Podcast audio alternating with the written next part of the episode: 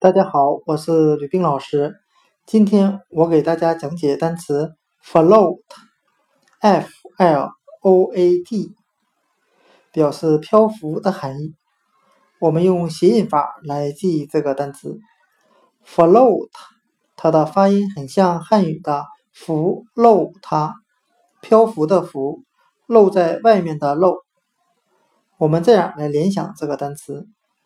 水面上漂浮着一条小船，小船的上半部分露出了水面。